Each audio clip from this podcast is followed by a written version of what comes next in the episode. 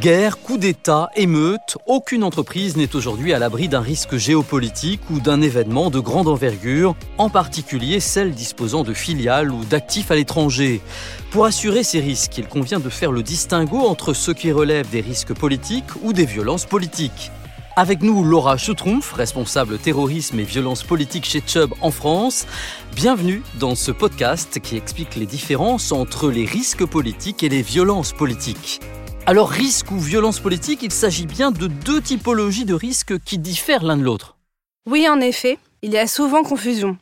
Nous sommes là dans deux mondes séparés mais qui ont des interactions. Est-ce que vous pouvez nous expliquer un peu plus précisément? Un contrat risque politique, c'est l'assurance de l'interruption d'un contrat commercial entre deux entreprises qui travaillent ensemble, et ce pour des raisons politiques, géopolitiques ou des cas de force majeure. Et les violences politiques? Quand on parle de violence politique, il s'agit de dommages physiques aux biens des entreprises, c'est-à-dire les dommages matériels et les pertes d'exploitation consécutives à ces dommages matériels, suite à des événements de violence politique. Mais la violence politique comprend aussi d'autres risques.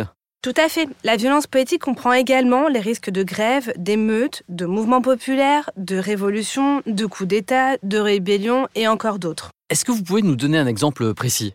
Prenons l'exemple d'une révolution. On peut imaginer que les contrats commerciaux passés avec le pays où se produit la révolution soient interrompus pour cas de force majeure. Et là, les assureurs seront amenés à indemniser leurs clients exportateurs pour l'interruption des contrats commerciaux qu'ils ont en cours. Ici, c'est du ressort du risque politique. Au niveau des violences politiques, les assureurs seront aussi amenés à indemniser des sinistres sur des bâtiments situés dans le pays où se déroule la révolution s'ils sont touchés ou détruits lors de soulèvements populaires.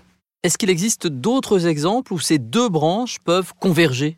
Oui, bien sûr. Il est possible d'imaginer un coup d'État dans un pays. Si la France a des intérêts dans ce pays, c'est-à-dire de nombreuses filiales, ces dernières peuvent subir des dégâts matériels provoqués par les manifestations de la population locale. On est là sur des violences politiques. Parallèlement, s'il y a un soulèvement et que le nouveau gouvernement au pouvoir décide de nationaliser, d'exproprier ou de confisquer les entreprises françaises, on sera dans ce cas sur du risque politique. Mais c'est quasi de la force majeure, ça. Oui, tout à fait. Avec le risque politique, on est sur des cas de force majeure, avec des pertes économiques, commerciales ou financières pour les entreprises. Pour conclure, qu'est-ce qu'on peut retenir? Je dirais que la principale différence, c'est la base d'indemnisation. Sur le risque politique, on est sur l'assurance d'une perte financière, alors que sur la violence politique, on est sur l'assurance de dommages aux biens et de perte d'exploitation. Laura Schuttrumpf, responsable terrorisme et violence politique chez Chubb en France. Vous pouvez retrouver ce podcast sur les différentes plateformes et sur le site internet de Chubb, chubb.com. Nos experts Chubb sont à votre disposition pour tout complément d'information. Ce podcast vous a été présenté par Chubb European Group SE, entreprise régie par le Code des assurances, au capital social de 896 176 662 euros, Tour Carpe Diem, 31 Place des Corolles, Esplanade Nord, 92 400 Courbevoie, immatriculé au RCS de Nanterre sous le numéro 450 327 374.